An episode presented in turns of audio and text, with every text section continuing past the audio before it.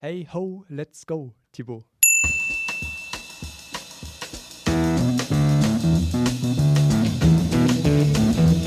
You know the day destroys the night, night divides the day. Break on through to the other side. I would like to buy a hamburger. I would like to buy a hamburger. I would like to buy a hamburger. I would like to buy a hamburger. It's not Damburger, hamburger. I'm not saying Dimburger. Maybe we should stop. We don't quit. We do not quit. Again, again. Welcome to the other side. Hey, salut Thibaut. Salut Yannick. Also, im Programm läuft heute Macht und Widerstand. Ein fast 500 Seiten Schinken über die Repression im kommunistischen Bulgarien und die Mühen der Aufarbeitung. Die Geschichte eines freiheitsraubenden Staates, zweier Männer und vieler Wahrheiten.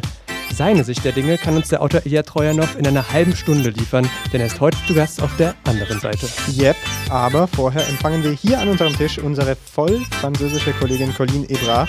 Colline ist heute zu Fuß ins Studio gekommen und Colline ist not amused.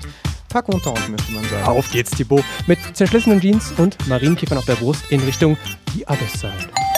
Willkommen auf der anderen Seite.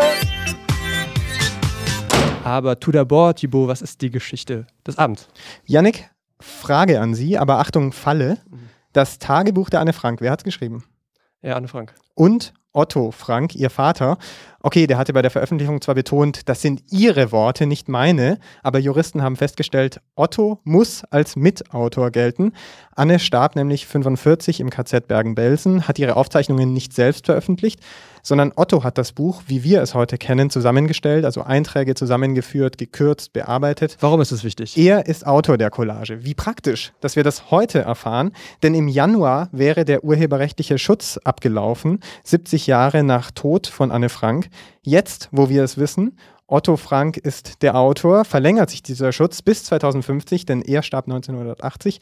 Das Todesdatum des letzten Autors ist maßgeblich. Okay, sehe ich ein. Alle sind aber nicht einverstanden mit dieser These, Otto sei Mitautor gewesen, denn es ist klar, bei dieser juristischen Haarspalterei geht es ums Geld. Solange das Tagebuch noch nicht gemeinfrei ist, muss jeder Verlag, der es druckt, Lizenzgebühren abdrucken an den Anne Frank Fonds, eine Stiftung, die Otto Frank gegründet hat, um das Erbe seiner Tochter zu verwalten.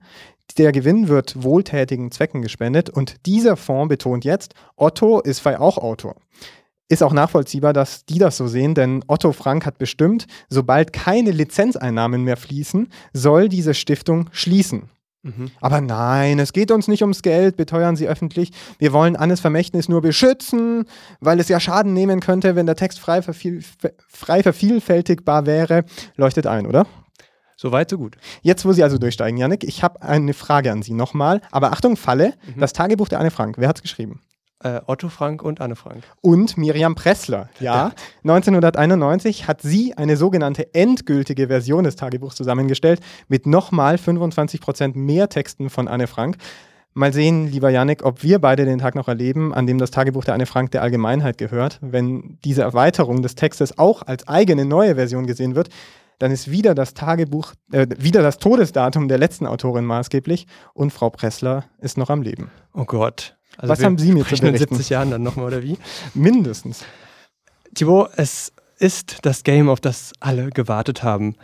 Am 10. November ist Fallout 4 erschienen und das Fallout 4 hat Rekorde gebrochen. Mehrere Millionen Exemplare wurden verkauft. Ist eine Rekordstory.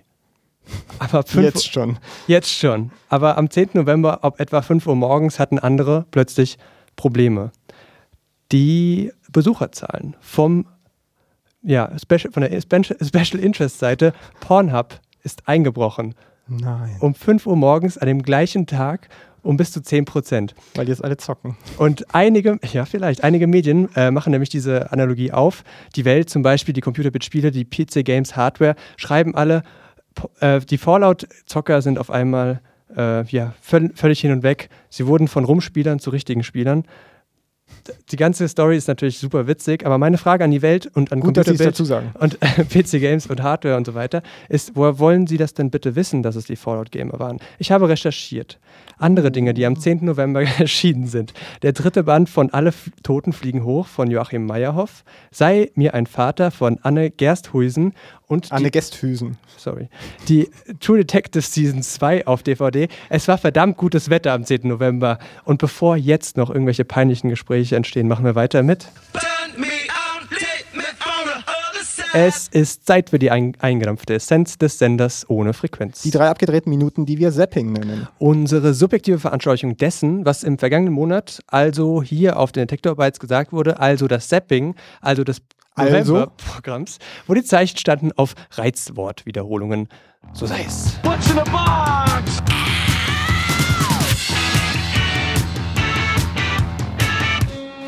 Tagchen. Ein neuer Zwergplanet wurde entdeckt und Sie sagen jetzt, das ist gar keiner. Sie kann nichts dafür. Ich bin schuld. Es gibt ja beispielsweise Bilder von Asteroiden, die kleiner sind, die ja mal wie ein Hundeknochen aussehen, mal wie eine Kartoffel. Man hat im Kriege vielerlei große Scheiße erlebt. Dieses Kriterium, rund zu sein, ist das alles Entscheidende dabei. Auf den Ball sehen. Auf den Ball und nicht in die Luft. Unsere Seite zum aktuellen Crowdfunding-Projekt. Mit einem Crowdfunding. Crowdfunding. In der Woche, in der die Steve Jobs Bio und der neue Woody Allen gleichzeitig starten, Ausgezeichnet. brauchen wir den Sachverstand von Anna Wollner natürlich noch mehr als sonst. Hallo Anna. Mensch, da drückst mich ja. Leiser sein. Ich weiß aber nicht, was ich von, äh, von äh, dir erwarten soll, wenn du einen Film mir äh, auf die Liste schreibst äh, zur Besprechung Scouts vs. Zombies, das Handbuch zur Zombie-Apokalypse. Das kostet 10 Mark. Ich habe eigentlich nur damit ein bisschen Mitleid erregen wollen, weil auch ich manchmal gezwungen werde, Filme zu gucken, die eigentlich keiner gucken sollte. Dann ging die große Scheiße wieder los. Ich würde dir 10 Euro geben, wenn du reingehst. Äh, nein, auf diesen Deal lasse ich mich nicht ein. 45.000 Euro steht als Zielsumme bei dem Crowdfunding. Projekt Crowdfunding. Habt ihr denn so viel Geld? Herrenmagazin sind zu Gast bei Detective M. Klar, alles da. Wald, Wiesen, Wasser, Dorfjugend. Wir haben 500 individuelle Cover gebastelt. Danke. Es sind nicht alle schön, das muss man jetzt zur Verteidigung sagen. Es, manchmal muss es auch schnell gehen. Hat immer mal wieder so etwas gesagt wie Scheiße zwischendurch. Aber geht es noch genug um die Musik für euch? Ja.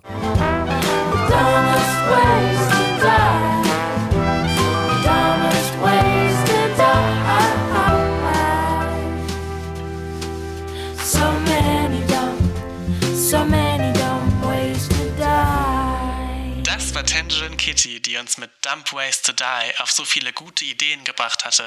Ich meine, Sterben kann auch Stil haben. Empfehlen würde ich das allen Leuten zunächst mal, die Spaß daran haben. Mit großen Augen bestaunt Colleen Ebrard das Treiben in ihrer Schneekugel namens Deutschland. Voila, ihre Chronik Folklore.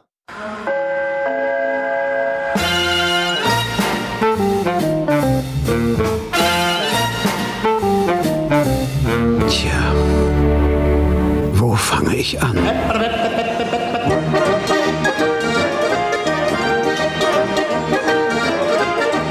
Ach ja, natürlich mag einigen unsere Lebensweise verschroben vorkommen. Aber gerade am heutigen Tag wird mir bewusst, es ist nicht das Schlechteste, sich am einfachen Leben zu erfreuen. Guten Abend, Colleen. Guten Abend, Yannick, Thibaut. Und wie Salut, lebt es Colleen. so in Deutschland? Wie lebt es so? Ja, also Yannick, Thibaut, Sie, Sie leben ein schönes Hipsterleben, unterwegs in der Großstadt mit Ihren Fixies. Zum Glück bin ich da, um Ihnen zu erklären, wie die deutsche Provinz lebt. Hört, hört. Hm. Yannick, Sie wollten etwas über die Deutschen und den Straßenverkehr hören? Warum nicht? Ja, Sie wollten es. Also außer, aus meiner Sicht, die Sicht einer Pariserin, und ich sage es jetzt, es ist eine Katastrophe. Was? Ja, sehen Sie, ich verbinde Straßen mit Laufen, Kaffee trinken und Sie mit Autos. Ja, und die Straßen in Deutschland, sie sind schön und sauber, aber auch leer. Nur die Autos dröhnen vorbei. Die Fußgänger, wie ich, ihr kriegt nur Ärger in ihrer Nähe. Definitiv Fußgänger gehören nicht zum Bild der deutschen Stadt. Sie sind verboten. Sie dürfen sich nur in abgesperrten Bereichen bewegen hier. Die sogenannte Fußgängerzone. Außer diesen Zonen für Fußgänger sind die Flazinierende immer schuld an allem, was geschieht. Jeder Schritt ist ein Risiko für den Mann, die Frau, deren Antrieb die eigenen Füße sind. Oh ja, eine Fußgängerzone ist nicht mehr als ein Käfig für diese blöden Fußgänger. Und überall anders kriegen sie nur Ärger. Das ist die deutsche Realität. Ganz schön hart.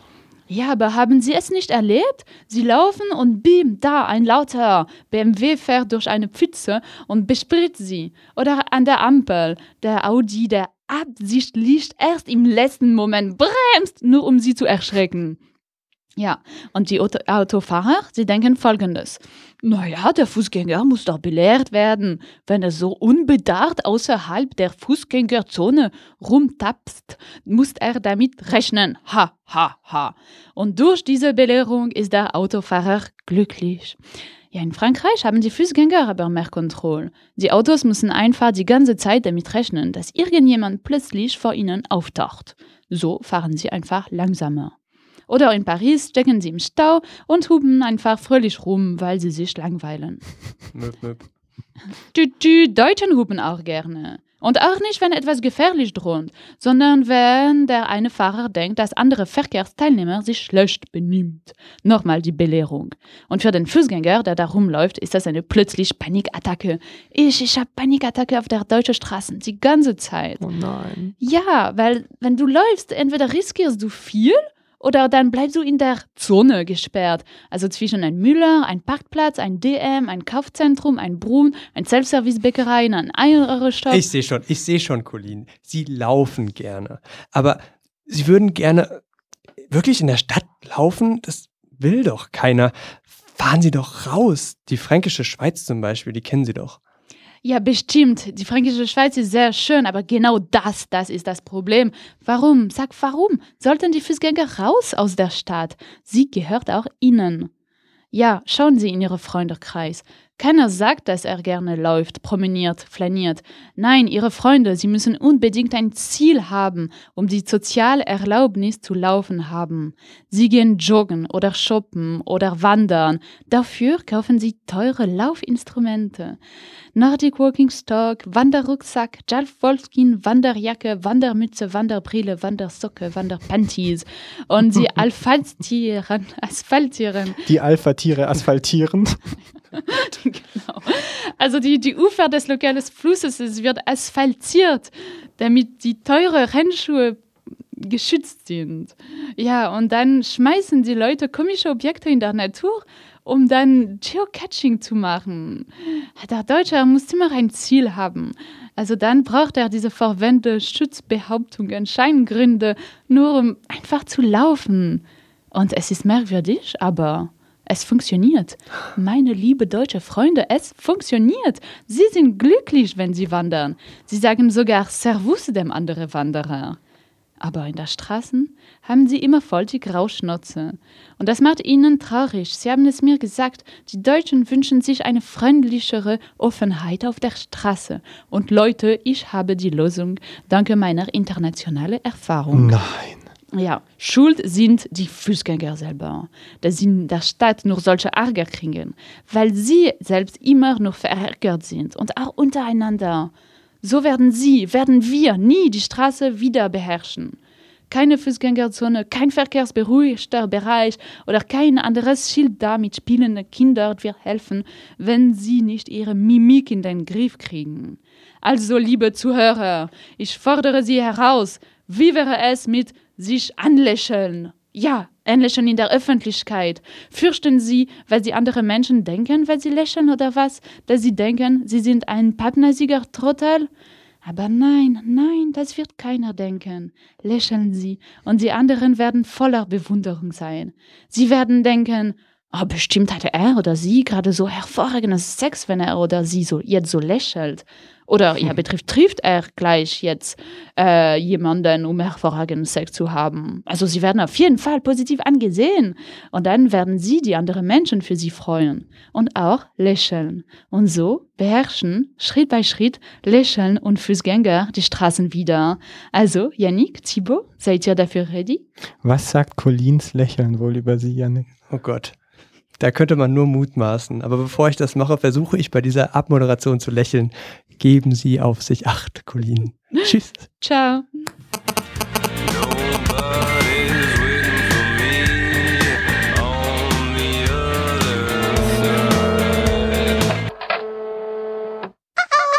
ICQ sagt, es ist jetzt Zeit für einen Ausflug ins Archiv. Der über die Jahre gesammelten Schätze, ICQ ist vielleicht auch dabei, ist ähnlich angestaubt.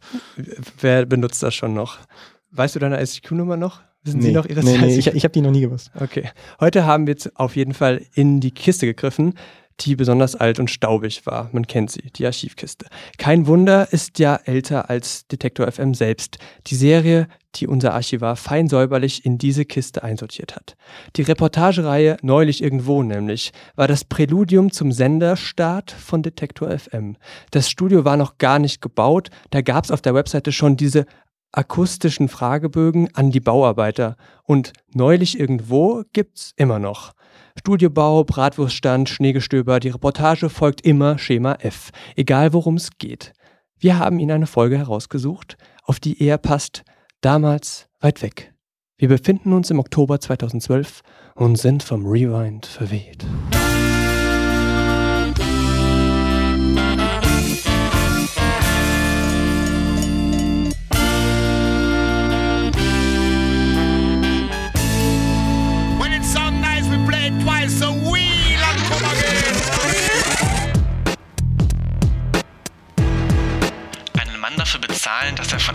Springt. Klingt abstoßend. Klingt nach einer richtig geilen Fernsehshow, wenn ich so drüber nachdenke. Ich würde es den Kollegen vom werbefinanzierten Fernsehen schon zutrauen. Aber das Detektor FM, der Inbegriff des piekfeinen Geschmacks, die journalistische Integrität in Person, das Sturmgeschütz der Demokratie, die Ach egal. Das Detektor FM dafür Publicity macht. Ein Skandal, sag ich Ihnen. Aber genau das ist geschehen am 19. Oktober 2012, als folgende Rumpelreportage So mir nichts, dir erst recht nichts über die Welle ging. Detektor FM. Neulich. Neulich. Irgendwo. Irgendwo. Neulich. Irgendwo. Mostar in Bosnien-Herzegowina. Auf der alten Brücke über der Neretva erscheint ein junger Mann in Badehose. Er steigt übers Geländer, stellt sich auf die Brüstung, nimmt Schwung, hebt die Arme und... Was machen Sie denn da? Yes, I collect money for jump. One jump costa 25 euro for group. You are professional jumper in Mostar. I jump for tourists here in Mostar. This is tradition 500 years people in jump in Mostar. I jump 14 years for tourists. Und warum? This is my work. I know how work. This is how in bridge work. In winter I know working anything. No how work. And now in summer I work for tourists. Und worauf kommt's an? Bridge have 25 meter. Water is deep 5 meter. No, no, no easy jump. This is dangerous. I jump 14 years. If, in, if for me this jump normalmente. Sie hörten neulich irgendwo mit Ermin Saric, jumper in Mostar. In drei Minuten empfangen wir hier an diesem Mikro den Autor Ilya Trojanow. Und sprechen mit ihm über Macht, Freiheit und die Anschläge von Paris. Aber vorher ist nicht echt, wirkt aber trotzdem.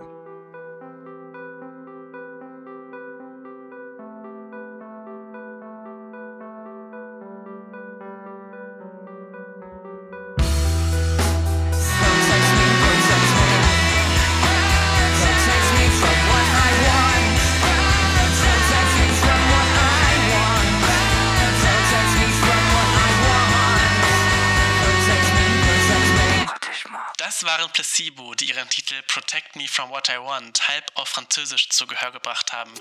Huhu auf Französisch. Und wir haben das Ganze zum Glück hinter uns gebracht. Immer diese kulturbürgertumstriefenden Hochsprachen im angeblichen Pop-Feuilleton. Ganz ehrlich, Englisch hätte es auch getan. Hat sich Englisch vielleicht so durchgesetzt, sage ich jetzt einfach mal, weil es relativ simpel aufgebaut ist? Man muss sich schon zusammenreißen, um bei diesen Nachrichten nicht die Fassung zu verlieren. 130 Menschen sterben durch die Anschläge in Paris am 13. November. Im Herzen Europas. Die Welt teilt Trauer Angst, aber auch viel Liebe. Die politischen Reaktionen. Frankreich erlässt das Notstandsgesetz. Es werden Ausgangsverbote verhängt. Brüssel wird für ein Wochenende stillgelegt für Razzien. Ilya Trojanow, schönen guten Abend. Schönen guten Abend. Sie sind großer Kritiker des Überwachungsstaats. Sie plädieren in Essays und in Büchern für die Stärkung der Freiheiten, dafür, sie für das Supergrundrecht Sicherheit nicht zu opfern. Sie sagen, wir sollen uns nicht verrückt machen lassen von sicherheitsfanatischen Politikern. Es ist ja eine Sache, keine Angst zu kriegen, weil man kritisch sieht, was de Maizière und Hermann sagen. Aber wie schaffen wir es, keine Angst zu kriegen, wenn wir die ganz konkreten Ereignisse der letzten Wochen sehen? Also erstmal gibt es ja überhaupt kein Supergrundrecht auf Sicherheit.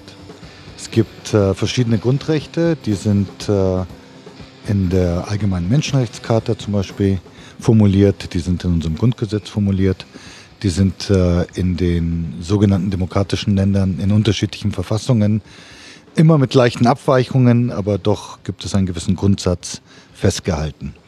Nirgendwo gibt es ein Grundrecht auf Sicherheit, aus einem ganz einfachen Grund, es kann überhaupt keine Sicherheit geben. Das ist insofern ganz wesentlich, weil es immer ein Argument geben wird, vom, äh, vorgeschlagen oder vorgestellt von Polizei, Sicherheitskräften, Geheimdiensten, Innenministerien für mehr Befugnisse, mehr Macht, mehr Eingriffsmöglichkeiten. Das führt dann irgendwann mal zu einem Staat, sagen wir mal wie die ehemalige DDR, wo ja auch es durchaus Kriminalität gab, und dort war ja das Argument, wir müssen die Staatssicherheit noch mehr ausweiten, obwohl, und das glaube ich äh, ganz relevant für unsere Diskussion, obwohl die Zahl jener, die tatsächlich in der Opposition waren, von den 50er Jahren ab, über die 60er, 70er, 80er abgenommen hat. Das heißt, es gibt keine Realist keinen realistischen Zusammenhang zwischen Bedrohung, Zahl der in irgendeiner Weise gegen das System engagierten Menschen und den Notwendigkeiten des Staatsapparates.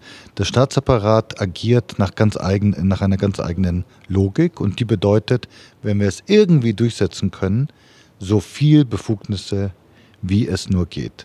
Das hat überhaupt nichts damit zu tun, wie jetzt die tatsächliche Gefühlslage der Bevölkerung ist. Die Gefühlslage der Bevölkerung ist ja in hohem Maße abhängig von aktuellen Ereignissen. Sie haben es ja selber gesagt, wenn es ein Attentat gibt, wenn es einen Anschlag gibt, gibt es logischerweise eine Reaktion, die panisch ist, die hysterisch ist.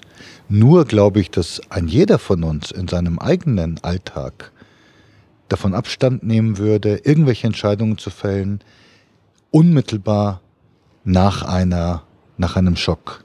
Sondern im Gegenteil, wir würden ja meistens vorschlagen, erst einmal den Schock überwinden, die Trauerarbeit äh, stattfinden lassen und dann mit einem gewissen Abstand, mit einer gewissen Nüchternheit, mit einer analytischen Präzision diskutieren, was getan werden kann.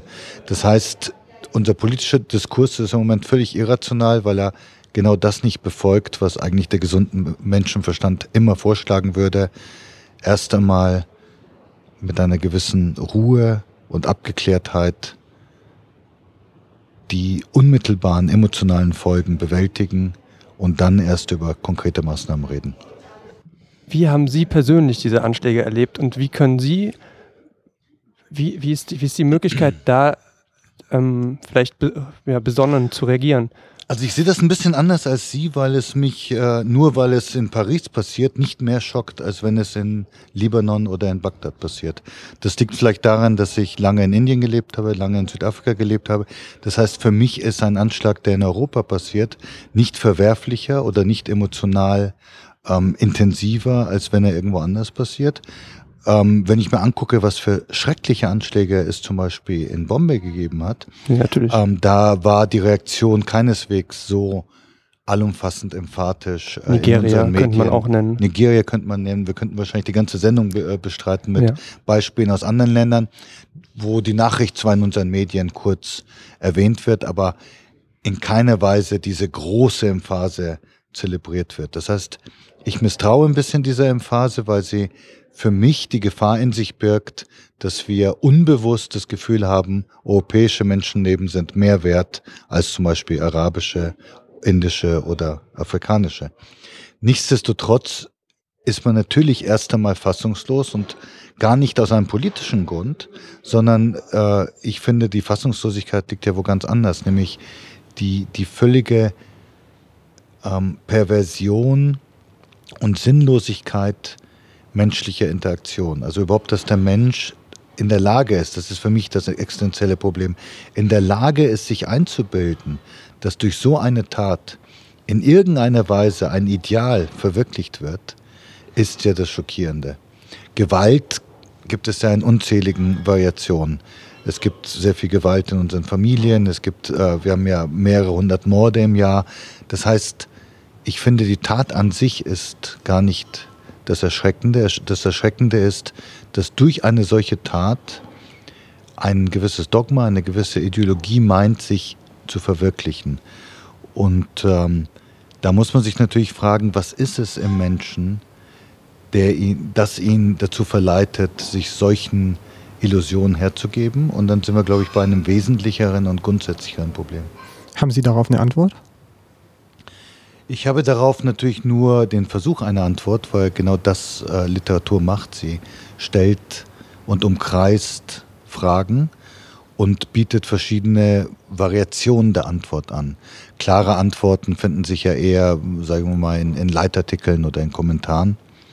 Ähm, es hängt sicherlich damit zusammen, dass wir als Europäer gewisse Traumatisierungen nicht ernst nehmen. Gewisse Traumatisierungen, die ich äh, zum Beispiel in Indien und in der arabischen Welt immer wieder ähm, sehr intensiv erfahren habe in, in, in Gesprächen, ähm, dass es Menschen gibt, die sich in diesem Weltsystem aufgrund verschiedener Vergangenheiten, in diesem Fall jetzt kann man ganz konkret werden, der Krieg der Amerikaner gegen zuerst Afghanistan, dann Irak, in einer Art und Weise marginalisiert fühlen, dass sie das Gefühl haben, es, der Krieg wurde schon erklärt, dass sie sich einbilden, sie müssten in diesem Krieg zu den radikalsten Mitteln greifen, dass sie sich darüber hinaus einbilden, dass die Erfüllung einer fanatischen religiösen Aufgabe die Ultima Ratio ist.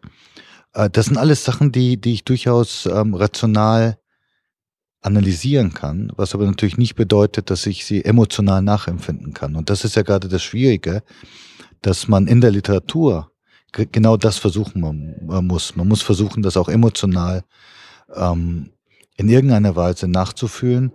Und deswegen gibt es bislang ja noch extrem wenige gelungene Romane über Terrorismus, weil man den meisten Autoren anmerkt, dass sie einfach eine zu große Distanz haben und am Ende des Tages nur Unverständnis vorherrscht. Also es braucht, um diesen Diskurs zu bestreiten, des Terrorismus, zuerst den Abstand und dann aber doch wieder die Emotionalisierung als Autor. Wollen Sie das sagen? Also wenn ich darüber schreiben würde in einem Roman, müsste ich natürlich mit einer gewissen Emphase auch den Terrorismus beschreiben, äh, den Terroristen beschreiben können. Ähm, genauso wie ich ja in meinem neuen Roman Macht und Widerstand das ja auch mit einem Terroristen mache, nämlich mit einem Staatsterroristen. Ähm, wir müssen natürlich aufpassen, dass wir einer gewissen Propaganda des Staates äh, nicht Opfer fallen, nämlich so zu tun, als sei, seien nur jene, die gegen äh, den Staat und gegen die herrschenden Verhältnisse opponieren, als seien nur jene Terroristen. Also die allerschlimmsten Terroristen, geschichtlich betrachtet, sind ja jene, die für den Staat arbeiten. Also alle Individualterroristen der Menschheitsgeschichte haben weniger Opfer verlangt als, als das, was ein totalitärer Staat, nehmen wir mal Nazi-Deutschland oder die Sowjetunion, äh, in einem Monat zustande gebracht hat. Ich merke, Sie haben eine sehr rationale äh, Herangehensweise an diese, an diese ganzen Diskursen. Und Sie haben es auch schon angesprochen, ähm, Sie haben im August äh, Ihren Roman veröffentlicht, Macht und Widerstand. Thibaut will ganz kurz äh, die Geschichte zusammenfassen. Also die Geschichte zweier Männer, die in Bulgarien aufwachsen, die sich dort auch schon jung kennenlernen und ähm, einer davon wird Widerstandskämpfer, ein anderer passt sich an, ist im System, in diesem repressiven Staatsapparat, den Sie jetzt als, als Staatsterroristen bezeichnet haben.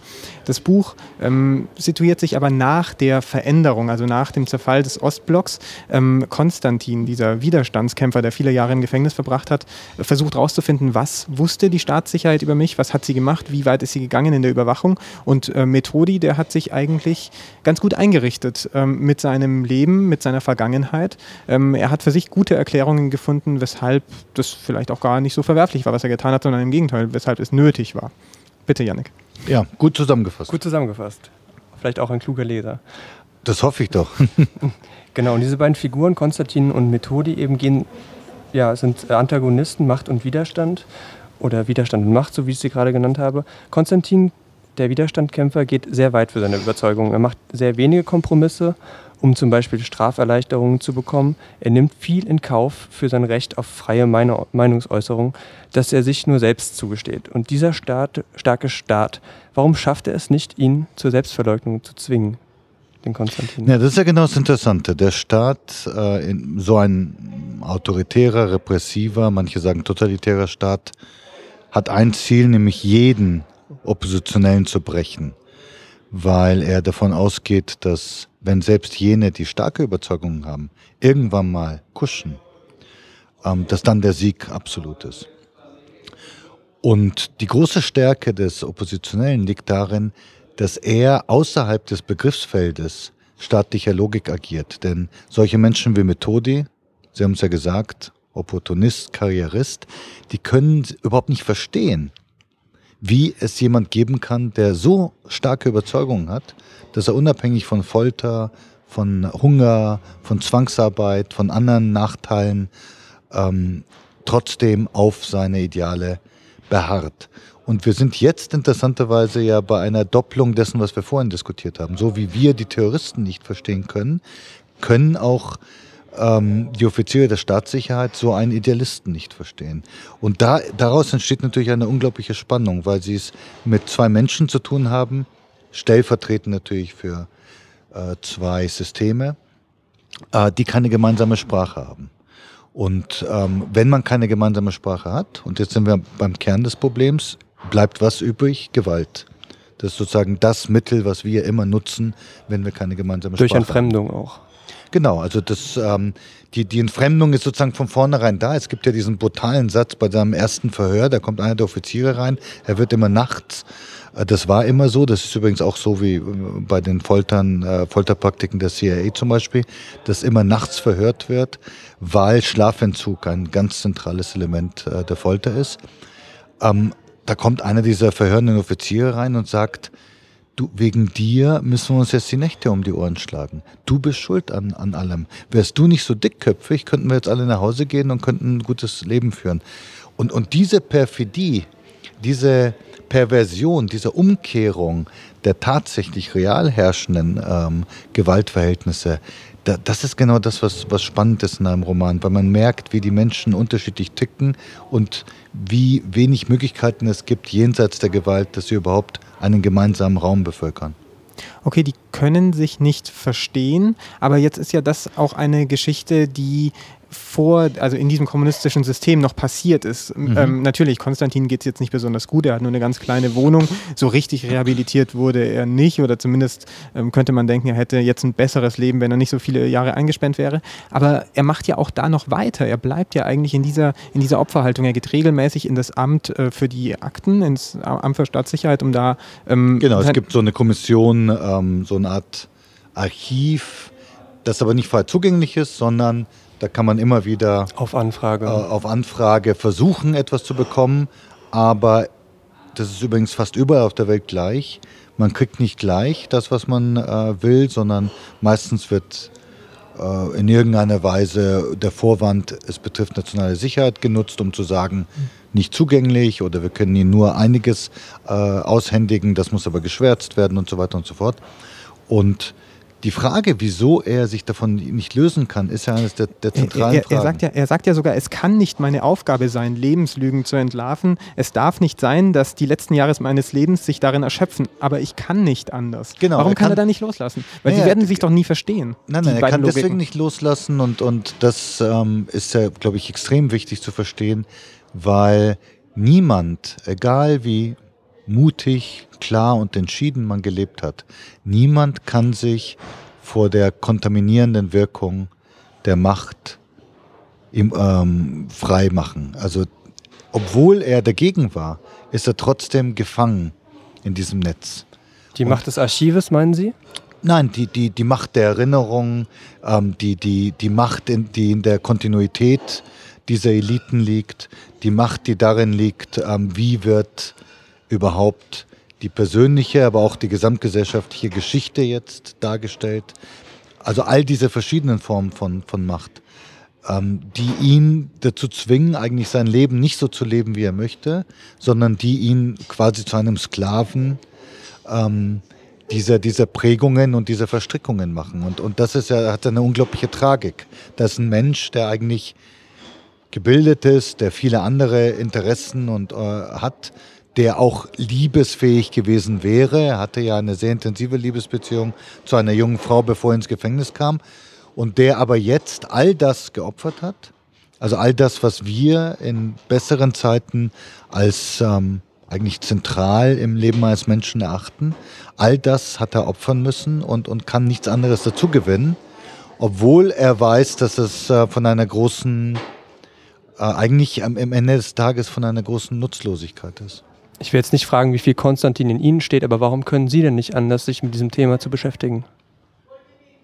Nee, ich kann natürlich schon anders, aber die Frage ist, ähm, als, als Schriftsteller, ähm, worüber lohnt es sich zu schreiben? Weil ich zu jenen Autoren gehöre, die nicht schreiben, um sich selber zu reflektieren oder um sich selber zu spiegeln, sondern ich überlege mir tatsächlich, was sind zentrale Themen unserer Zeit?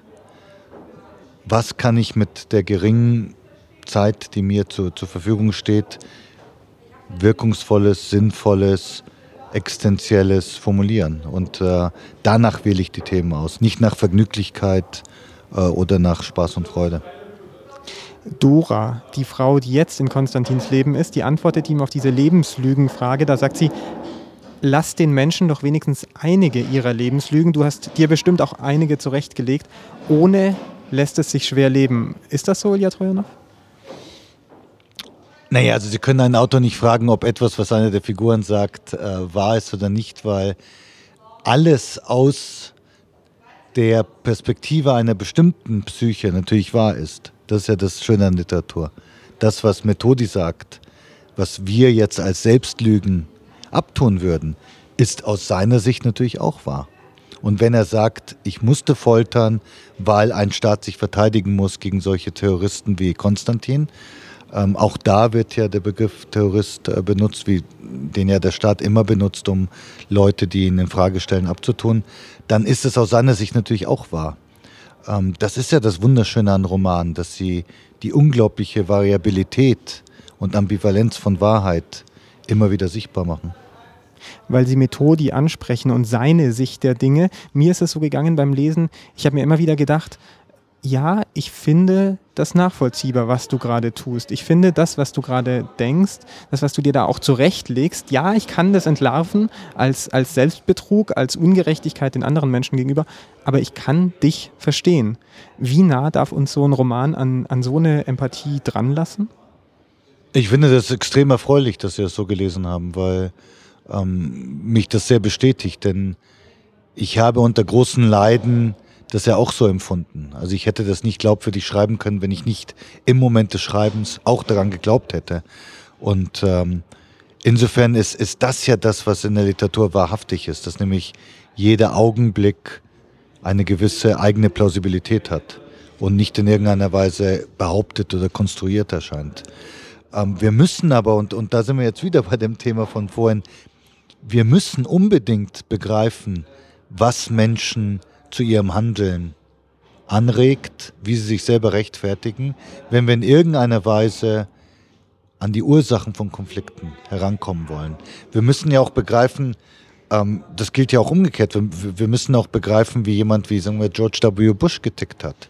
Ähm, ich war auch immer dagegen, dass, dass wir bei Politikern, die wir ablehnen, eine Dämonisierung vorantreiben, weil das, das bringt uns nicht weiter. Wir müssen versuchen zu begreifen, was sind in der Psyche des Individuums sowie systemimmanente ähm, Notwendigkeiten, was ist die Logik des Handelns, um dann unter Umständen einen kleinen Schritt weiterzukommen. Denn das andere ist ja die Wiederholung der Gewalt, die Perpetuierung der Gewalt, ist ja absolut chancenlos.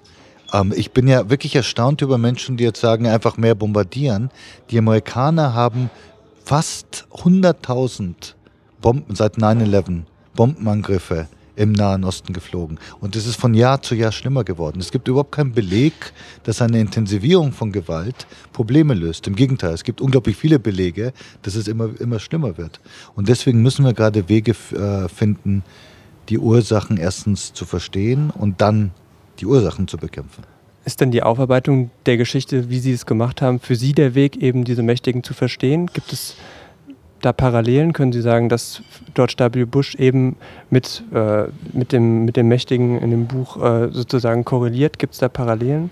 Was haben Sie da naja, die, die, entdeckt? die, ich, ich glaube schon, dass, dass ich sehr viel verstanden habe über ähm, die strukturellen Eigenarten von Macht, wenn sie sich ganz konkret zeigt in einzelnen Biografien beziehungsweise in ganz konkreten Situationen. Wie ähm, sie verfasst ist. Ähm, es ist ja für viele Leute, als, als ich den Titel gewählt habe, viele Leute haben dann gesagt, das ist ja sehr abstrakt. Also wenn man das Wort Macht hört, verbinden viele Menschen ja gar nichts damit, äh, außer vielleicht politologische Theorien oder so. Michel Foucault hat eine ganz eigene Definition von Macht, Also zum Beispiel dass sie im Kleinen wirkt. Aber erstens das, aber bei Michel Foucault gibt es auch wirklich eine, eine sehr zwingende Analyse, wie Macht und Widerstand aneinander gekettet sind. Dass, es, ähm, äh, dass das ja das Fatale ist. Dass sie quasi, weil sie sich gegenseitig bedingen, es kein Entrinnen gibt. Es ist am Ende des Tages, wenn man das aufmerksam äh, liest und, und ernst nimmt, eine ein unglaublich pessimistische Analyse. Ist es so, dass die Macht immer die Gegenmacht auch bedingt?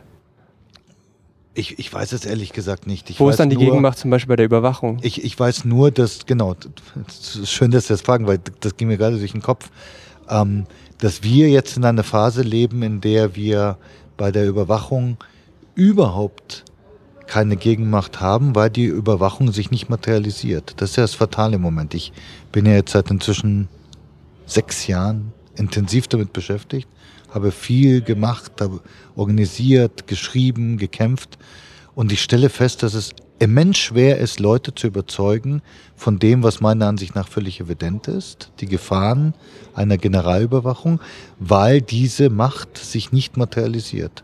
Das heißt, die Menschen spüren sie nicht und wenn sie mal lesen, irgendwo in einem Artikel oder so, dass jemand davon betroffen war, dass jemand dann der völlig unschuldig ist, in irgendeiner Weise unter die Räder kam, dann sagen sie, naja, Einzelfall, Ausnahme und so weiter. Sie beziehen, beziehen es nicht auf sich selber.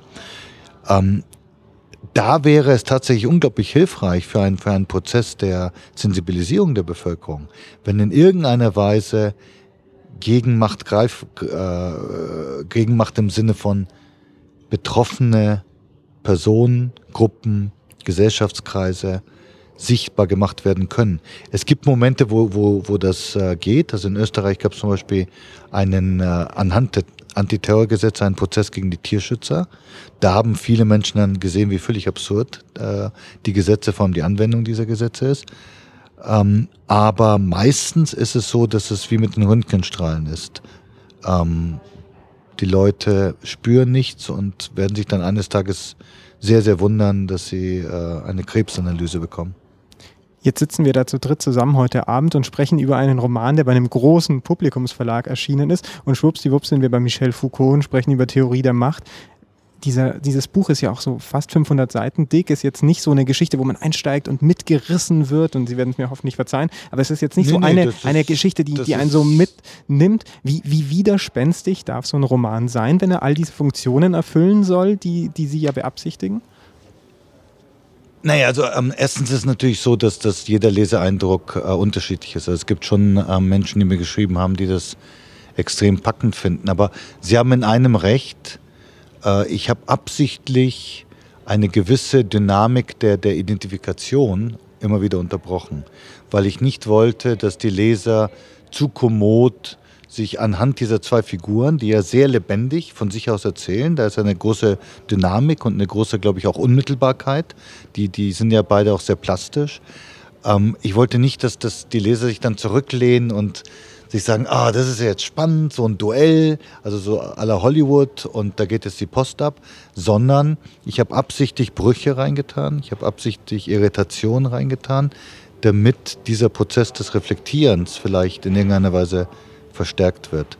Und das ist natürlich ein Risiko für ein Auto, weil man gegen, äh, gegen seine eigenen Marktinteressen quasi handelt. Also es wäre natürlich, ich hätte natürlich erheblich einfacher und wahrscheinlich wäre es ein Bestseller geworden, ähm, eine Art Thriller darüber machen können. Weil die Geschichte hat ja alle Thriller-Elemente. Es gibt ja Absolut, also ja. Man, man, man könnte sozusagen einzelne Passagen nehmen und die wären eins zu eins aus, aus irgendeinem äh, Potboiler, wie die Amis sagen. Ähm, das, Wider, das Widerspenstige ist, glaube ich, ein, ein ganz zentraler Teil ähm, des literarischen Wirkens. Weil wenn ich aus dem Roman äh, herausgehe und ich habe nichts anderes mitgenommen als eine Art Affirmation, als eine Art Beruhigung, dann habe ich für mein Gefühl einen schlechten Roman gelesen. Wenn ich einen Roman gelesen habe, der in irgendeiner Weise ein Erdbeben verursacht, ein Flimmern, ähm, ich schaue auf die Welt um mich herum oder auf die Menschen um mich herum und zweifle an etwas, äh, muss etwas revidieren, muss etwas neu bedenken, dann habe ich meiner Ansicht nach einen guten Roman gelesen. Ein, ein dezentes Flirren und wer auch immer sich eine eigene Meinung bilden will, sollte diesen Roman konsultieren. Vielen Dank, Olja Treuer Geben Sie auf sich Acht. Naja, ich gebe große Acht. Danke, und tschüss. Alles Gute. Ciao. Came so close to the edge of the water as I felt the sand slip beneath my feet.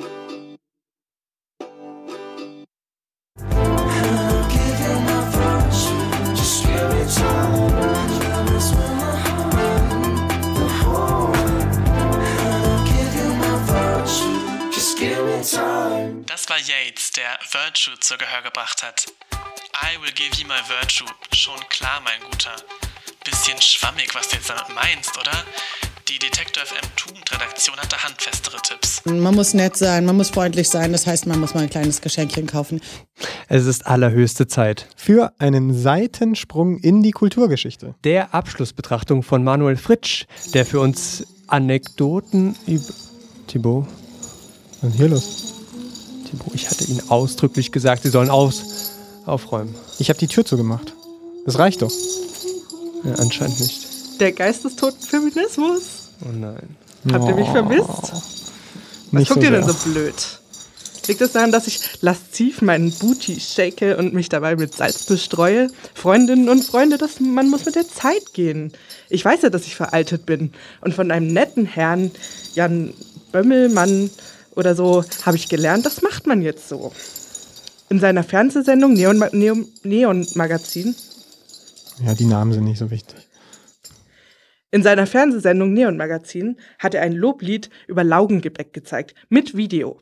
Erste Einstellung, eine schwarze Frau, die sich eine Flüssigkeit auf die Hand gießt, um damit Jan Dingelmann zu massieren. Soll wohl Lauge sein. Und so geht es dann weiter. Dummelmann singt von der gebräunten Haut von Laugenbrötchen und die Kamera geht in direkten Schnitten von Brezeln zu vier halbnackten schwarzen Frauen.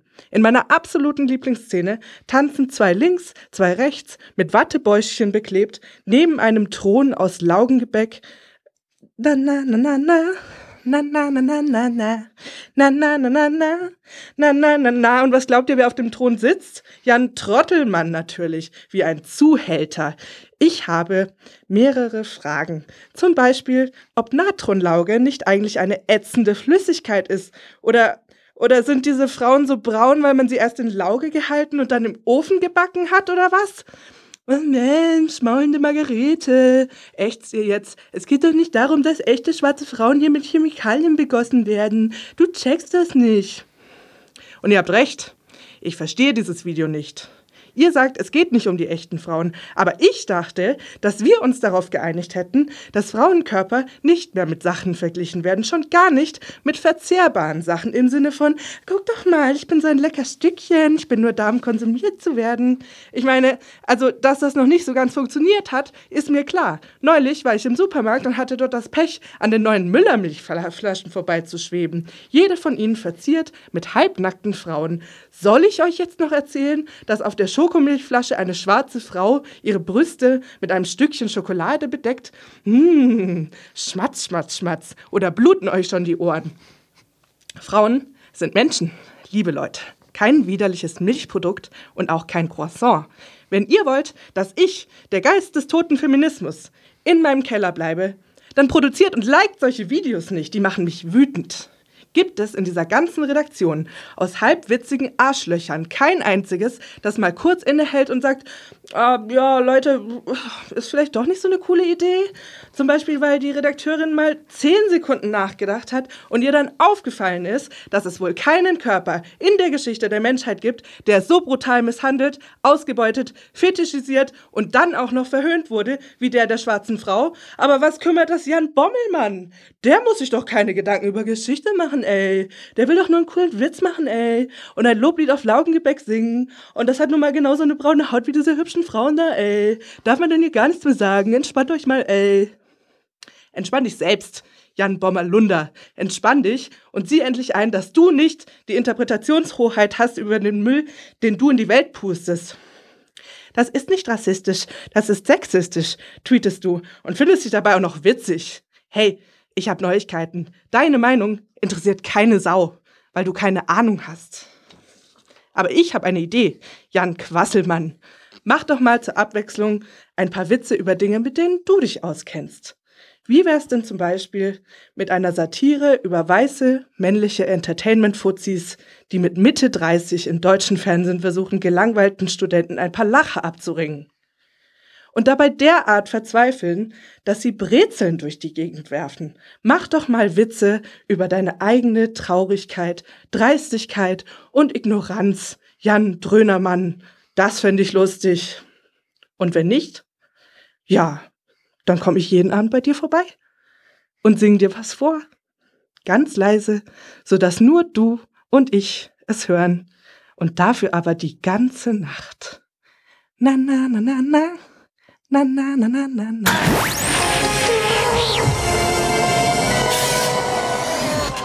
Dann ist sie immerhin weg und nicht mehr bei uns. Zeit für die Rauschmeister-Melodie.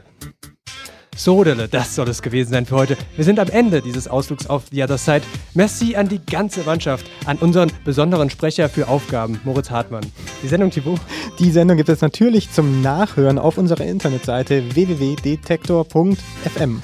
Geben Sie auf sich acht, liebe Hörerinnen und Hörer. Salut et Fraternité. Wir hören uns am zweiten Weihnachtsfeiertag wieder. Und bis dahin gilt eine einzige Maxime.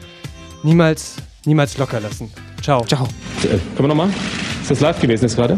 Nein, okay, Entschuldigung. Ist, ist möglich, oder? War nicht live? Okay, gut. Okay, also.